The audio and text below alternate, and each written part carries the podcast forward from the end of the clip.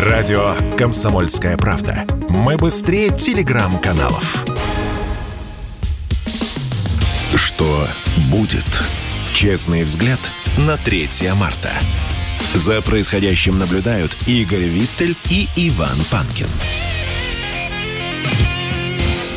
Иван Панкин и Игорь Виттель. Новый час. Мы, с одной стороны, начинаем, с другой стороны, продолжаем наш эфир. Я в начале Рекомендую вам смотреть нас в YouTube, канал «Радио Комсомольская правда», на который есть смысл подписаться. Лайк под трансляцией тоже обязательно надо поставить. Ну и работает чат, там оставляйте комментарии. Сегодня, как никогда, много предлагают нам гостей для участия в нашем эфире. Темы тоже можете предлагать.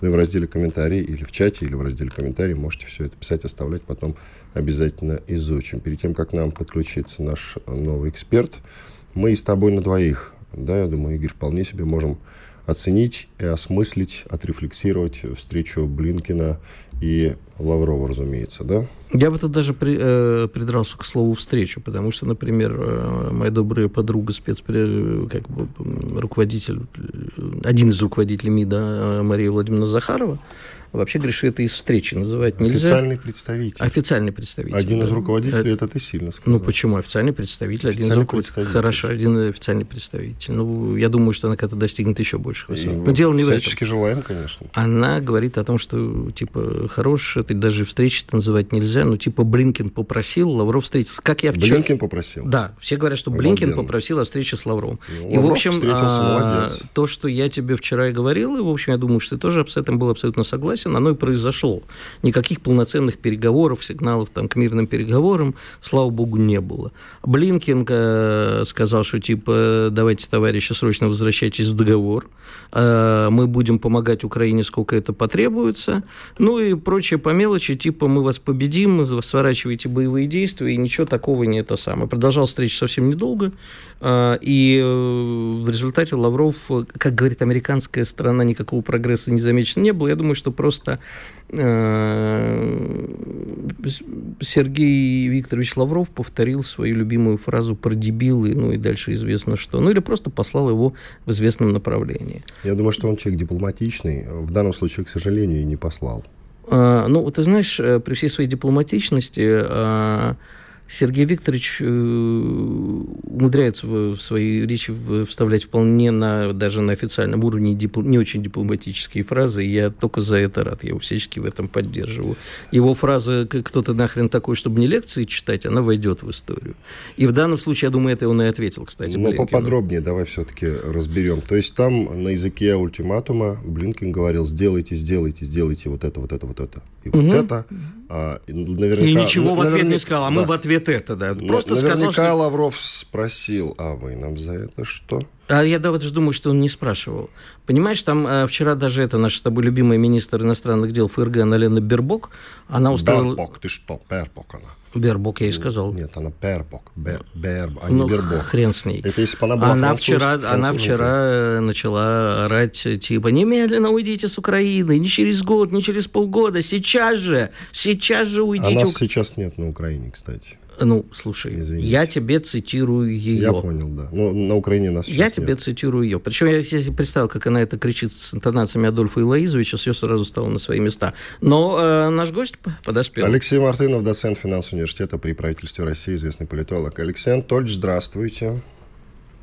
Доброе утро. Здравствуй, Алексей. Здравствуй, дорогой. А, скажи, пожалуйста, ну, во-первых, вот мы тут с Иваном уже начали э, по поводу встречи Лаврова с Блинкиным, встречи министров иностранных дел G20 в э, Индии э, разбираться. Хотелось бы и твое мнение услышать. Потому что мнение Лаврова мы услышали. Он сказал, что ряд западных делегаций превратили работу над повесткой дня в балаган.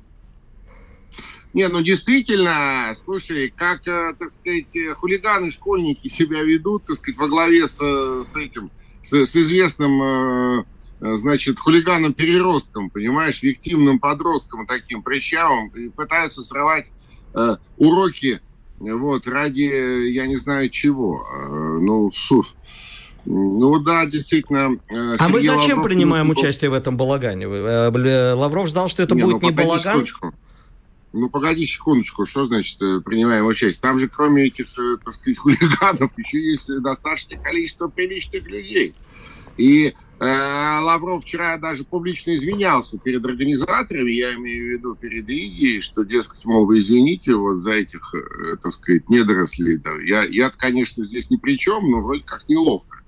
Вот. И вместо того, чтобы обсуждать повестку, они опять устроили склоку, кто, а, значит, во всем виноват. Но имеется виноват в том, что они, так сказать, неправильно, а, некомпетентно а, себя вели, например, в пандемию, потеряли огромное количество денег, да? вот, и, так сказать, всего остального. Вот, кто виноват в том, что они влезли в эту, значит, украинскую ловушку, которую им расставили э, любезно их же э, старшие товарищи в Вашингтоне. Знаешь, вот это вот история, кто виноват, давайте, так сказать, найдем, с кого будем получать. Ну, это смешно. Вот. Тем более в присутствии серьезных людей, там, Индия, Китай, Россия. Слушай, ну, ну я, я вот смотрю на последние заявления дипломатов разных стран, и, честно говоря, помнишь, был такой анекдот, что пишет нам в редакцию пятилетняя девочка Маша. Я охреневаю, дорогая редакция, пишет Маша. Да, да, да. Вот Хотя я... пишу вам впервые. Хотя пишу вам впервые. Хотя да, пишу да. вам впервые, да. А, но вот, понимаешь, выходит американский посол а, в Китае, Николас Бернс, и говорит, что Китаю нужно признать, что США являются лидером в Азии. Ну, а как к этому относиться? Вот э, осталась ли ну, вообще а какая-то дипломатическая история, или как бы действительно это просто э, полное дипломатическое бессилие, и уже все открыто показывают, что относятся к своим партнерам как к неким вассалам. Ну, с Китаем, ладно, он вассалом-то быть не может, но вот вчерашняя история, когда посол США в Грузии сказал, мы выступаем против э, закона, который принимает Грузия об иностранных агентах, хотя он и полностью слово в слово списан с нашего, да, что позволено Юпитеру, то не позволено быку. Ну, по-моему, это уже совсем охреневают все. Не, ну, конечно. Не, ну, мне кажется, вообще э, надо уже э, давно признать э, США главными в галактике, понимаешь, так сказать, э, и, и повесить соответствующую табличку на э, э палату номер 6, так сказать, и, и приставить пару санитаров к этой палате, Э, таких дюжих мужичков, понимаешь, и все, и поставить уже на этом э, жирную точку, ну, потому что действительно это приобретает уже такие гротескные формы. Ну, что значит они главные в Азии? Ну, уж главные в галактике, что так вот Да, но мы же не можем игнорировать то, что у этих сумасшедших есть ядерное оружие, есть экономическое ядерное оружие, способы воздействия на другие страны. Что делать-то? Ну, это второй вопрос. Понимаешь, второй вопрос, так сказать. Конечно, хулигана, сумасшедшего, тем более хулигана, надо отобрать и палку, и все, и рогатку, понимаешь, и ядерное оружие. И все. И, а как не это? знаю, то ли, то, то ли лечить, то ли не лечить, это второй вопрос. это вопрос подходов. Но мы гуманисты, поэтому мы, наверное, будем все-таки лечить. А как отобрать палку-то? Вот я себе не представляю. Если только взаимными ядерными ударами, так это, в общем, приведет к взаимному уничтожению большей части человечества. Я не понимаю, как... Или собрать свою толпу хулиганов, там, я не знаю, вот, Китай, вот, Иран, Индия. Да, да, да, да, приблизительно об этом. И к этому, мне кажется, все идет. Э, ну да, причем не хулиганов, а действительно взрослых, э, умудренных опытом, так сказать, людей. Ты понимаешь? Потому что, ну, ну Индия и Китай вместе – это половина населения земного шара, и вообще-то, э, так сказать, там э, много э, тысячелетняя история цивилизации, да, фундаментальная история. А это-то кто все эти англосаксы? Действительно, шпана, понимаешь? Но там еще Япония пират, бузит на их стороне. Пираты Карибского моря. Ну, Япония, и у них своя, как говорится, песня, и, и, и внутри вот азиатских отношений, они вполне себе, э, так сказать, вписываются и усмиряются, ну, как известно, э, много случаев тоже было. Поэтому я не, не думаю, что это большая проблема. Что касается вот этой грузинской истории с законом ФАРа, но ну, я имею в виду американский закон ФАРа об, об иностранных агентах, но ну, действительно комичная такая и, и очень показательная тирада посла. Да, что это вы тут себе позволяете, законы об иностранных агентах? При том, что, кстати, наш закон, наш российский Тот закон... же списан с него. А, абсолютно, но только в части репрессионной, в части, так сказать, наказания за нарушение у нас прямо э, такой, знаешь, парад, парад либерализма, да, то есть мы, мы, мы про вас напишем в газете, что вы нехороший агент, да, и вот все и наказание там. А в Штатах, насколько мне известно, э, очень жесткий этот закон, и там безумные штрафы прямо буквально сразу за нарушение. А если нарушения там повторные и серьезные, э, там э, э, вплоть до уголовного наказания, причем очень жесткого, очень жесткого. Ну, если это касается, так сказать, граждан США. А если вдруг у вас там какой-нибудь еще Э, есть, э, не дай бог, гражданство, вас просто вышлют, и все. И это очень... Э, в Штатах это очень серьезно работает. Очень Слушай, серьезно а, работает. до перерыва, я надеюсь, мы успеем еще поговорить про наше любимое Приднестровье. Что вот это все было и есть за последние Да дни? и потом, после перерыва Нет, нет, да, ну просто я хочу немножко успеть. Вот У буквально нас минута, сейчас да. 30 секунд начнем, а после перерыва продолжим. Ну, я надеюсь, я надеюсь, что это действительно такая, знаешь, так сказать, э, веселая история в кавычках в рамках э, информационной войны, не более того. Да, то есть а ничего... войска зачем концентрируют? Это что, шутки, что ли? Ну, во-первых, они там всегда, так сказать, так или иначе имеют место быть. Во-вторых, я так предполагаю, это история Э, по договоренности между Зеленским и Санду. У Санду огромные проблемы внутри. Я имею в виду внутренний, э, так сказать, экономический, социальный кризис, связанный с невозможностью не э, некомпетентностью. 10 секунд, Алексей Анатольевич, оставайтесь с нами. Да, Продолжим после, после перерыва. перерыва. Алексей Мартынов, доцент финансового университета при правительстве России, известный политолог. Через две минуты мы вернемся. Спорткп.ру О спорте, как о жизни. Что будет? Честный взгляд на 3 марта. За происходящим наблюдают Игорь Виттель и Иван Панкин. Панкин Виттель и Алексей Мартынов, доцент финансового университета при правительстве России, известный российский политолог. Алексей Анатольевич, давайте про Приднестровье продолжим. Вот я вас спросил, что ради какой-то информационной атаки и даже информационной бомбы все-таки ВСУ вряд ли станет концентрировать войска вблизи Приднестровья. Вы начали отвечать. Ну, почему же? Э, понимаете, э, они все что угодно могут э, делать ради информационной бомбы. Ну, то есть это же в конце концов не войну воевать. Понимаете, а вот это вот все.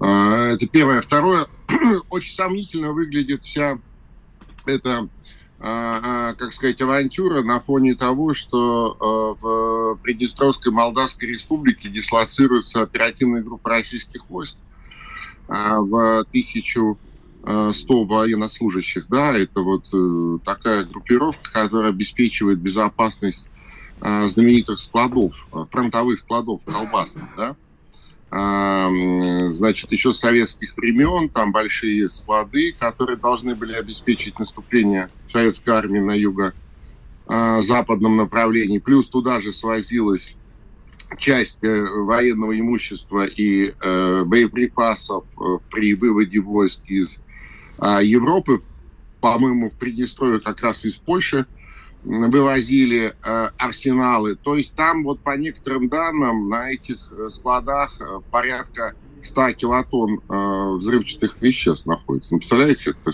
а Крамник говорит, давно вывезли большую часть. Военный эксперт а, Крамник, да. Да, еще и ну, устарело. Ну, военному, военному эксперту Крамнику пламенный приднестровский привет я хотел передать. Вот, это раз. А второе, вывозили в основном военное имущество. Там э, одно время, э, когда э, служил Борис Аврамович Березовский секретарем Совбеза, недолго, помните, был такой эпизод? Было, было, да. Вот, он оттуда некоторое военное имущество пытался вывозить, но то, что можно было конвертировать в э, живые деньги. То есть это фронтовые склады, понимаете, да? То есть угу. там все от, от портянок и Э, я не знаю. Я даже не буду тебя спрашивать, зачем Березовскому портянки, но, видимо, выгодно торганул. Слушай. Нет, я сказал от, но это новейшее военное оборудование и имущество.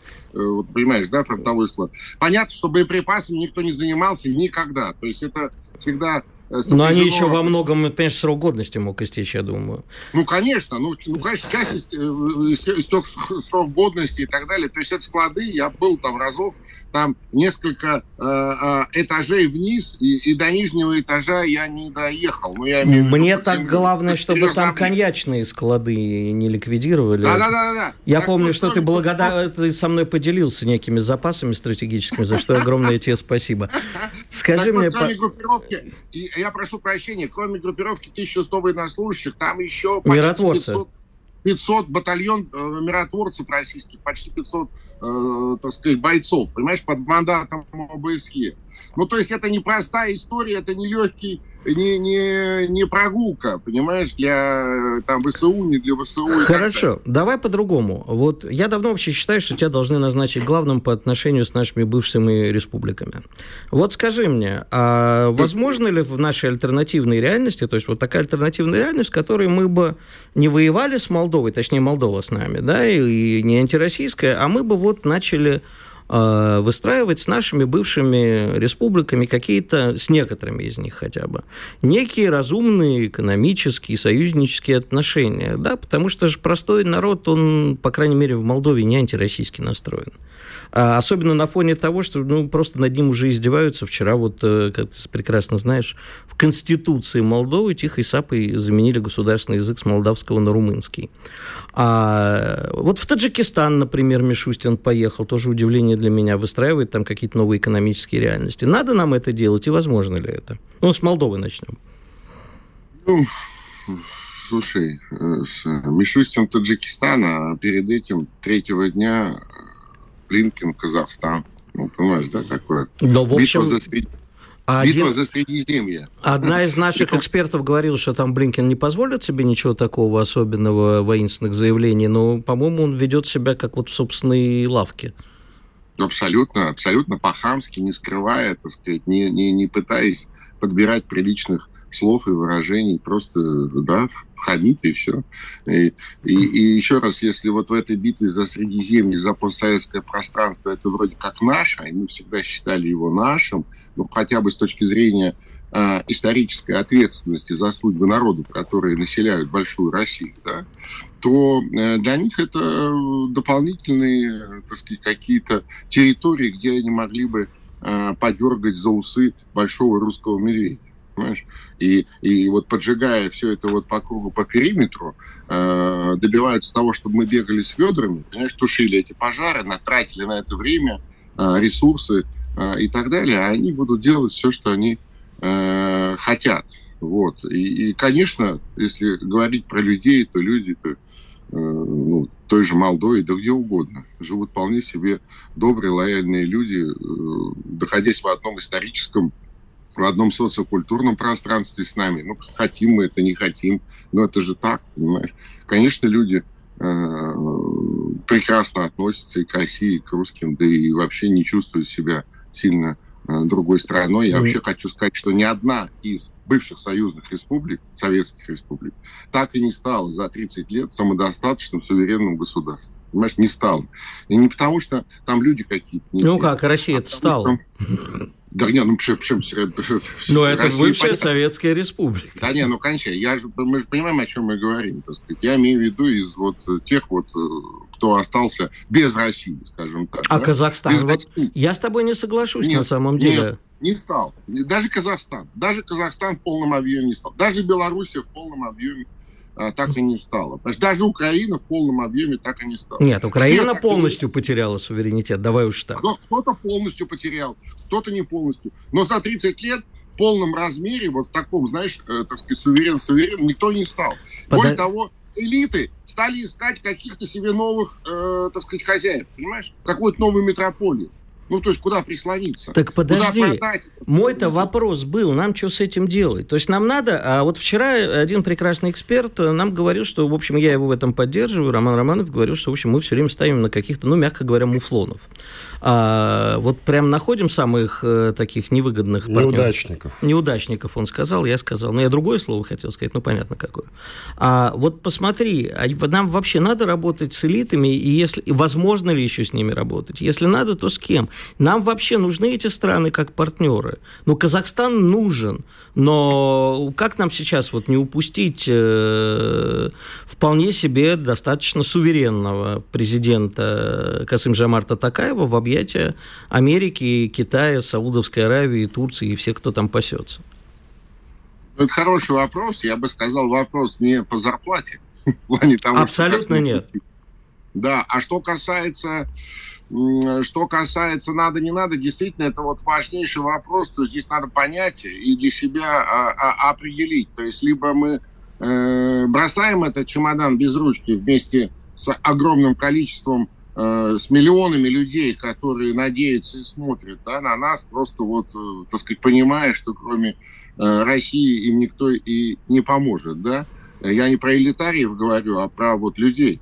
Вот, бросаем и все, да, и разбирайтесь сами там, э, вкусите по полной программе англосаксонского счастья, да, будучи какой-нибудь очередной новой британской колонии, так сказать, вот, и, и так далее. И потом посмотрим, лет через сто вы сами придете и попроситесь, да, как это бывало в истории. Вот. Либо э, ответственно, э, так сказать, несмотря на все, э, прийти и э, там э, установить свои порядки, да, то есть я не говорю, что присоединить, как это вот сейчас происходит с некоторыми, э, с возвращением некоторых э, наших исконных территорий, э, я говорю о, ну, о, о других подходах, как ты правильно сказал, и не то, что там с элитами, не с элитами, а вообще, понимаешь, вот сказать, вот мы здесь, и это наше. Это другая история, она сопряжена с кучей рисков, с кучей проблем, а, и, а, возможно, даже с определенным сопротивлением, организованным теми же самыми Блинкинами и гоп-компанией. Но это тоже бывало в нашей истории, понимаешь? Здесь надо либо так, либо по-другому. Но вот практика сегодняшней э, э, украинской аферы э, вот показывает, что э, если мы э, отпускаем э, все эти так сказать, территории вообще, в принципе, из нашего поля и отказываемся от исторической ответственности за судьбы народов, что само по себе невозможно, но вдруг, да, то э, кто-то, очевидно, должен дать гарантии, что они не станут антироссиями и не будут э, плацдармами э, для э, каких-то агрессивных действий третьих э, сторон. А кто такие гарантии даст? Никто. Никто такие гарантии не даст, кроме, э, так сказать, нас самих, когда мы отодвигаем э, от собственной границы вот все эти угрозы сегодня, понимаешь? Вот, поэтому, мне кажется, здесь вопрос э, или ответ очевиден. То есть нужно э, восстанавливать э, свои, свое влияние на всех территориях без вот этих вот всех, так сказать, ненужных сантиментов. Спасибо. Алексей Спасибо Мартынов, большое. доцент финансового университета при правительстве России, известный российский политолог, был с нами на связи. Ну, подытожим, ну, в принципе, правильные вещи говорит Алексей Анатольевич по поводу того, что надо восстанавливать влияние, только почему-то мы до сих пор этого не делаем. Ну, а потому а что ну, не потому, умеем. Ну, потому что Ну, потому что не умеем. Ну, потому что точка. Ну, понимаешь, Леша в свое время дал прекрасный рецепт, я тебе об этом говорил, он у меня за год до Майдана в эфире сказал, мы с ним обсуждали, я говорю, ну вот коллекторы приходят, он говорит, Крым надо забрать Уходим за долги. на перерыв. Радио «Комсомольская правда». Мы быстрее телеграм-каналов. Что будет? Честный взгляд на 3 марта. За происходящим наблюдают Игорь Виттель и Иван Панкин.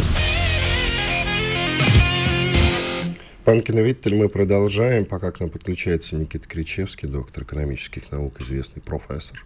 Я тебя хочу спросить, скажи, пожалуйста, просто огромный запрос на эту тему. А в ближайшее время, как ты считаешь, поднимут налоги или нет?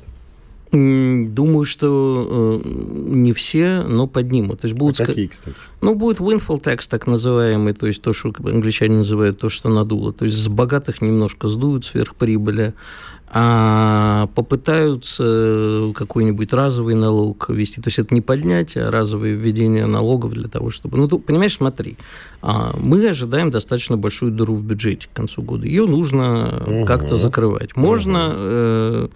Набирать вот так вот по мелочи. То есть посчитали там, что windfall tax порядка 200-250 миллиардов рублей будет, а дыра ну, где-то 3,5 триллиона ожидается это таким средним прогнозом. А можно так собирать по мелочи. Можно, конечно, грохнуть рубль, и тогда, как бы, само собой, ну, в смысле, курс будет 150, э, тогда, само собой, решится там тебя тоже частичная проблема. Есть много разных способов. Резко дергать налоги так, чтобы это ударило по народу, в избежание социального взрыва нельзя. Поэтому будут грабить богатых, народу это понравится. Никит Кричевский, доктор экономических наук, профессор, к нам подключился. Никит Саныч. Здравствуйте, Игорь, здравствуйте, Иван. А к вам вопрос тоже тот же, вернее. Налоги, как вы считаете, поднимут в ближайшей перспективе или нет? На кого-то да, на кого-то нет. То же, что я и ответил. Мы с Никитой да. Александровичем, как, как обычно, тут в этом вопросе солидарны. А вот в чем не солидарны, наверное, Никита Александрович? А. Значит, э, тут, товарищ Дерипаска, а, хотя он нам не товарищ, э, предположил, что без иностранных инвесторов денег в России не будет уже в следующем году. Причем это он выступил на Красноярском экономическом форуме. А Соль... он вам не товарищ, извините, почему? Потому что у него денег больше? Он, во-первых, ручку не вернул до сих пор. А, и по разным причинам. Ты знаешь, как я отношусь к олигархам. Никита Александрович. А? Ну так что, действительно мы без иностранных инвесторов сдохнем? Слушайте, ну, всем известно, что Дерипаска любит эпатировать э, не совсем э, просвещенную публику подобными выступлениями. Это абсолютно в его стиле. Ну, не будет денег у по мнению Дерипаски, ну, значит, не будет. Что мы можем сказать? Ну, вот, как говорится, есть и такой. Ну, подождите, значит, мы все э, наши тучные годы и около них, ну, где-то с 2000-го, просто в медиа а все, кто не выступал из наших бизнесменов и экономистов, все молились, э, молились на иностранные инвестиции. Говорили, нам нужно больше инвестиций, нам нужно больше вкладывать, чтобы нам вкладывали в нашу экономику. А сейчас э, сказали, нет, в общем, мы без этого могли обойтись и своими руками решить. Могли или нет? Нужны вообще? Сейчас не про Дерипаску речь, а вот ваш личный подход к иностранным инвестициям. Мой личный подход заключается в том, что когда наши закрома буквально ломились от денег, мы ходили по всему миру с протянутой рукой. Согласитесь, это определенная нестыковка. У нас был э, сумасшедший прирост нефтедолларов, мы их складировали а, в стабилизационный фонд, который потом разделился, и в то же время ходили и говорили, а дайте нам денег, а дайте нам денег. Зачем вам деньги, когда вы сидите на сундуке золота? Это и тогда спрашивали, ну не все, конечно, в основном э, говорили о том, что нужно э, привлекать инвестиции, но э, что касается самих инвестиций, э, так осталось непонятным, зачем они нам были нужны. Нам и сейчас они не очень-то нужны. И сейчас не очень нужны, потому что денег в стране много. А те, кто говорят, что их нет, они закончатся, они просто не понимают, о чем они говорят. Ну, я закончу э, тираду маленьким примером. Что мешало родному государству, э, скажем, э, года 3-4 назад приобрести на Тайване готовый завод, производственную линию по выпуску чипов? Я могу как... ответить на этот вопрос подождите, какая разница, сколько он стоил? Ну, там, скажем, 50 миллиардов долларов за глаза, понимаете? До 50. Но были же такие деньги. Конечно, были. Ну, они и сейчас есть. А вопрос был в том, что нам бы никто его не продал. Как если вы помните, я сейчас не помню, мы пытались купить какую-то автомобильную марку целиком, а нам не продали, сказали, фиг вам, не технологии, хотите там какой-нибудь Volkswagen, вот и собирайте его отверточно в России. Даже это нам не продали. А, извините за выражение, дайте нам подержать за яйца целый мир, потому что мы э, оказались бы владельцами одного из пяти крупнейших заводов, и от нас бы зависели все.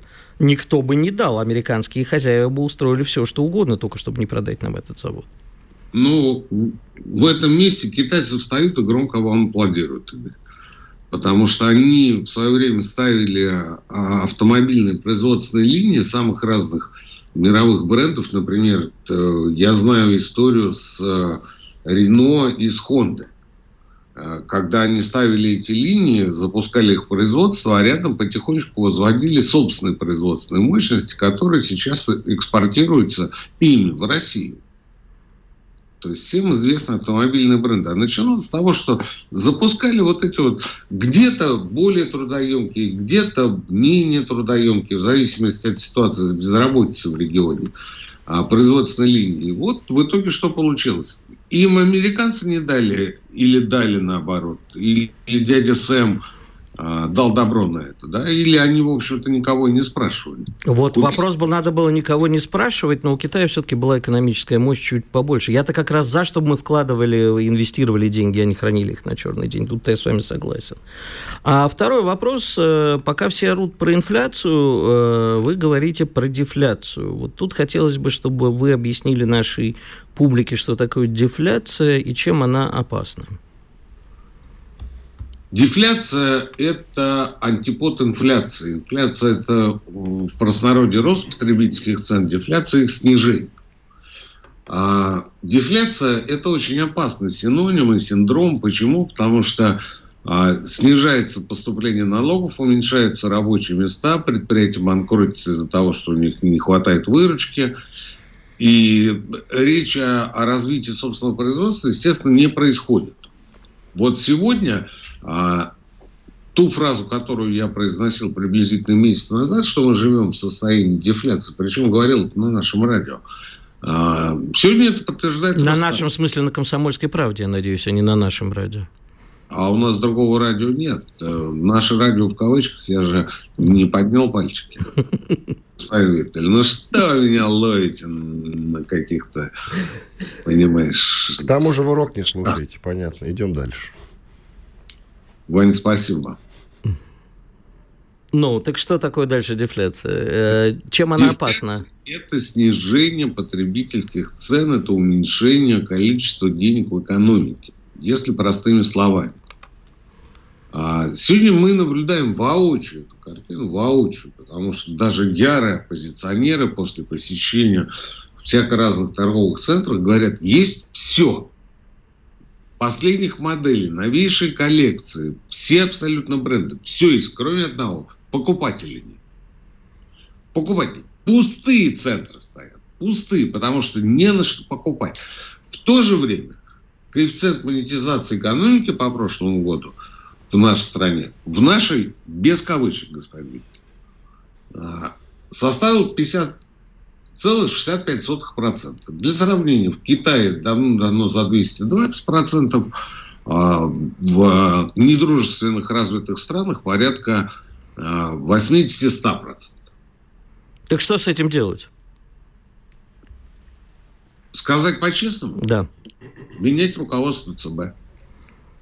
Вот кого из экономистов не спросишь, э, все хотят поменять руководство ЦБ. Да, а... Путин не хочет. Вот, да, это главный вопрос. Не только он, а вообще экономические власти страны не хотят ничего с этим делать. А, тогда возникает закономерный вопрос. А если не сменить, то к чему мы придем? Знаете, готовясь к нашему разговору, я почему-то вспомнил историю а, начала 98 -го года. А, помните, да, перед дефолтом? Помню. Перед, перед а, несчастьем этот самый кричал, как было сказано в классической. Да. Ну, на большинстве народа это особо не отразилось. Ну, вот э, благодаря медийной поддержке олигархи э, получили свою долю сострадания. Так вот я к чему. Э, перед дефолтом, буквально за несколько месяцев до этого, ЦБ, его тогда возглавлял господин Дубинин, ЦБ по э, совету Гайдара и Ясина дополнительно вынул из экономики э, определенную сумму в рублях. То есть тем самым не, не было денег ни на выплату по ГКО, ни на инвестиции, ни на э, какие-то э, меры по развитию выпуска, ни на что. Искусственно это было сделано. Через пару месяцев грянул дефолт. А, я грешным делом, грешным делом а, задним умом признаю, что я тогда сделал неправильно. Вы знаете, а, была очень серьезная, подробная статья на эту тему. Двух У нас 30 секунд остается, поэтому коротко. Которая висела на сайте ЦБ. Так вот, когда пришла Набиулина, ее оперативно убрали. Спасибо. Никит Кричевский, доктор экономических наук и известный про... неизвестный профессор, разумеется, известный, известный экономист. Известный экономист, профессор Никита Кричевский был с нами на связи. Смотрите и слушайте его программу, кстати, которая выходит на радио «Комсомольская правда». По так, средам, ну по-моему. По средам даже, я так сказал.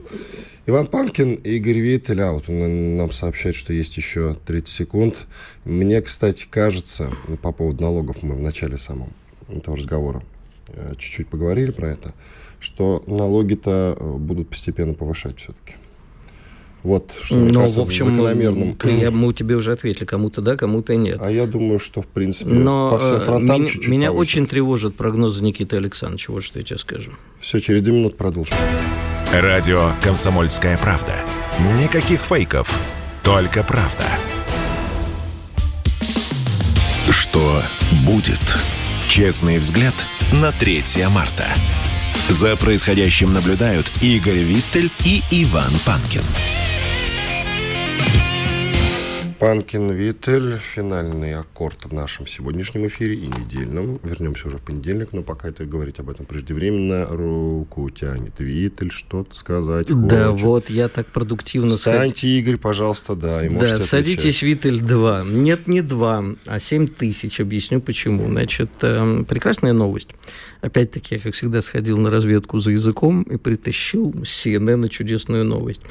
А как мы знаем, Япония все время хочет вернуть э, те свои острова, которые находятся у нас. А из-за этого просто войну нам уже готовы объявить, там войска свои, ну, точнее, у них это, как называют, силы самообороны и так далее. А вот Япония взяла, у них, значит, есть такая, а, называется, геоинформационное агентство Японии, недавно обнаружила, как ты думаешь, сколько у Японии а, было островов? В смысле, сколько? Ну вот сколько всего в составе Японии островов? Не помню. Вот, значит, смотри, ну, там а, небольшой архипелаг, насколько я Значит, могу прошлый подсчет, э, который происходил в 1987 году, насчитал 6852 ну, острова. Маленьких островков, да. Вот, да, вот в чем радость-то. На Сейчас... многих из которых жить нельзя. Да, но угу. вот они сейчас посчитали и выяснилось, что у них островов 14125 неожиданно обнаружилось. Но ты понимаешь, на большинстве из них нельзя Я жить. понимаю, да. но сам факт, слушай, 7 тысяч островов появилось у людей. Это, а мы, нас обвиняют в экспансии экспансии. Ну фигня, что они сами по себе появляются там из-под толщи морской. Но, тем не менее, смешно. Ну и смешная новость из Соединенных Штатов пришла. Не поверишь, какая. Значит, там было важное заседание по Зуму, правда, а, которое было устроено Федеральным резервом. И вот с главой Федерального резерва обсуждали важные вещи. И тут выяснилось, что кто-то, ну, про русских хакеров, как ни странно, они не говорят – Скорее всего, что просто кто-то из участников э, изначально смотрел порнуху и подцепил вирус. И вот э, в разгар всех вот этих э, важных совещаний с главой Федерального резерва на экранах Зума и, соответственно, на больших экранах, установленных у каждого из участников, стала появляться порнуха. Заседание пришлось прервать. А вы говорите, руководство ЦБ надо менять. Вот тут вот руководство Федерального резерва занимается хрен знает чем, порнуху смотрит. Ну, а с другой стороны, а почему бы не посмотреть порнуху? Что ну, вряд ли это стоит делать во время заседания, а во-вторых... А, скажи, а, а что, станет тебе, хуже? А я тебе могу объяснить. Если а, человек не способен соблюдать элементарные меры предохранения компьютерного, да, и допускает э, подцеплять компьютерные вирусы, то есть, скорее всего, что это там был какая-нибудь майкрософтская история, он какой-нибудь экзет-файл запустил. Например, а, либо чего просто вот смотрел порнуху, там очень часто браузерное бывает версия, то его нельзя допускать к участию в экономических процессах просто потому, что его мозг не дорос до такого. Понимаешь, как может человек... Вот я, знаешь, меня всегда на всяких конференциях поражает. Собираются самые умные люди и эксперты. И первый вопрос, знаешь, который обычно спикер говорит, представляешь, спикер, он говорит, прости, где здесь микрофон включается? Но если люди кнопку микрофона не могут найти, как они экспертами могут быть? Ну, в принципе, да, ты... Мы с тобой прав. хоть как тупые-тупые, а в микрофон-то в студии всегда найдем. Микрофон Поэтому найдем, я считаю, да. кнопочку. Ну, давай, у тебя же тоже что. наверняка новости есть хорошие. Есть, э, и они утонули вместе с «Титаником», что называется. Ты знаешь, что «Титаник»-то, судя по всему, потонул из-за русских тоже. Ты про русских хакеров вспомнил, а я вот Да, там вроде новость. как капит- капитана считают теперь русским да, или я наткнулся на русский след в крушении «Титаника». И выяснилось, что командир лайнера по имени Эдвард Джон Смит имел русские корни. Ну и, конечно же, вывод... И был, западными... на самом деле, Кузнецов, естественно. Вывод западными СМИ сделан таков, что снова виноваты русские. И, возможно, даже он специально потопил «Титаник». Ну и себя вместе с ним, разумеется. А, у меня есть прекрасное продолжение этой истории. На днях а, с э, легкой руки мистера Паркера, небезызвестного Максима Кононенко, нашего коллеги, выплыла другая история про «Титаник». Список э, русских пассажиров, то есть не русских пассажиров, а граждан Российской империи, которые находились в «Титанике». И там все про, э, фамилии еврейские. И опять все стали обсуждать, откуда они там взялись, но это объяснение элементарное. Очень много было еще в третьем классе «Титаник» же это не вот то, что показывают в фильмах роскошные каюты пассажиров первого альфа-класс, роскошные залы и так далее. Это же еще был третий класс для самых бедных, в том числе иммигрантов из Российской империи. И вот теперь, значит, обсуждают, было ли потопление Титаника актом антисемитизма. Ну, а раз русский капитан, видимо, Кузнецов, то топил он это все не только из-за этого, но еще несчастных евреев потопил. Просто, к слову, у Леонардо Ди Каприо, который снимался в одноименном фильме, тоже есть русские корни. Просто Конечно. К слову, просто к слову. Слушай, везде заговор. А знаешь последний заговор, вопль да. на Титанике, да? Вы, выключите нахер вашу эту Селин Дион. А, оказалось, правда, что на польском сайте, это у нас был саспенс такой, оказалось, что а, вся эта телега с так называемым русским капитаном была сляпана, что называется, на польском сайте. И, знаешь, сработало, как вот у нас работают новости от э, сайта «Панорама». Вот и все. Ну, стоило этого ожидать. А главное же не в но, расхват... но похватали все западные СМИ. А это очень... Ты знаешь, я последнее время на панораму-то я не ведусь, потому что панорама за версту пахнет. А появилась такой новая еще фигня, называется вот мой Яндекс кошелек. Вот пару раз Грешин повелся на их э, вбросы. Прямо... Кому-то перевел? Нет, а он не про это. Он это ровно так же, как панорама, но они более утонченно работают. А вообще иногда... Это же их была история про то, что якобы э, иноагент Ксения Ларина написал, что никакого Путина не было в Лужниках, а была система зеркал. Прикольно. И я даже Слушай. повелся, и не только я повелся, смотрю, там и Лекух перепостил у себя, и другие. Я-то ладно, а вон титаны мысли отцы русской демократии такое перепощивают. Так, у меня немножко сел голос, так что подхвати меня. Великобритания рассматривала возможность уничтожения всех домашних Вот это вот кошек страшная новость, да. В первые дни пандемии коронавируса. А, ты знаешь, э, я думаю, что существуют красные линии. И эти красные линии следующие. Все, что угодно можно делать, а кроме как обижать котиков. Я-то вот сам котиков не очень жалую, но находятся люди, которые считают это красной линией. Я, кстати, думаю, что наш президент тоже любит больше собак, чем котиков. По крайней мере, но ему собак дарят, да. Да, собак он... Ему что-то э, около четырех подарили собак-то, по-моему. Да, гораздо больше э, да. подарили собак, поэтому я тебе хочу сказать, что для многих мы сейчас можем обратиться к мировой общественности и сказать, товарищи, вот посмотрите, где здесь русский след. Русские никогда бы не посмели обидеть котиков. Слушай, а давай серьезно рассмотрим проблему. Великобритания ведь не просто так рассматривала этот момент. А ну, я тебе... Ходили же разговоры о том, что К... домашние животные являются переносчиками. Не собаки, причем, а именно кошки. Да, что на самом деле есть кошачий ковид. Да, действительно ну так. и что? Вот а представляешь, пришли... такая пандемия, когда весь мир был перекрыт, и ты вот что ты предлагаешь? Вот власть принимает такое скажем так, жесткое решение. Но остается только под полами прятать, конечно, своих животных и в случае чего умирать вместе с ними. А это, знаешь, э, можно поступать по-китайски. Не в смысле есть съесть их? всех Вот я знал, что ты так, так скажешь. Нет. А можно поступать по-китайски, когда есть угроза ковида вообще не только кошечек, они и людей-то, в общем-то, практически... Не... Нет, ну, слушай, запереть людей дома без возможности доставки воды, еды и выхода на улицу, это, в общем, такой радикальный метод борьбы. Считай, что это, в общем, практически э, такая история жесточайшая, может быть, приравненная к уничтожению котов.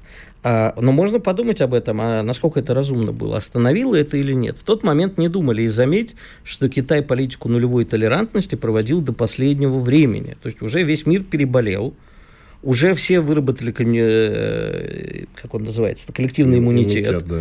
да, а Китай продолжал вести политику э, нулевой толерантности. И на самом деле последствия политики нулевой толерантности мы еще э, не до конца изучили, да, это в процессе происходит. Ну, а Китай нам не сообщает. Можно было водится. действительно убить всех кошек по всему миру, хотя бы практически сразу сказать, что это другой вид ковида, и человеку он не передается.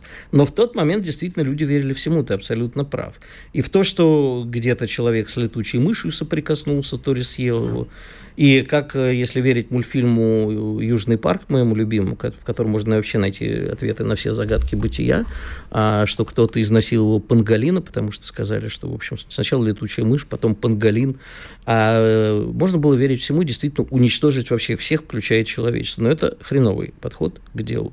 Кстати, насчет э, животных. Э, гражданская жена основателя Евросети Татьяна, э, этого Чичваркина, Татьяна Фокина, ну, которая в Лондоне угу. живет, скорее всего, является иноагентом.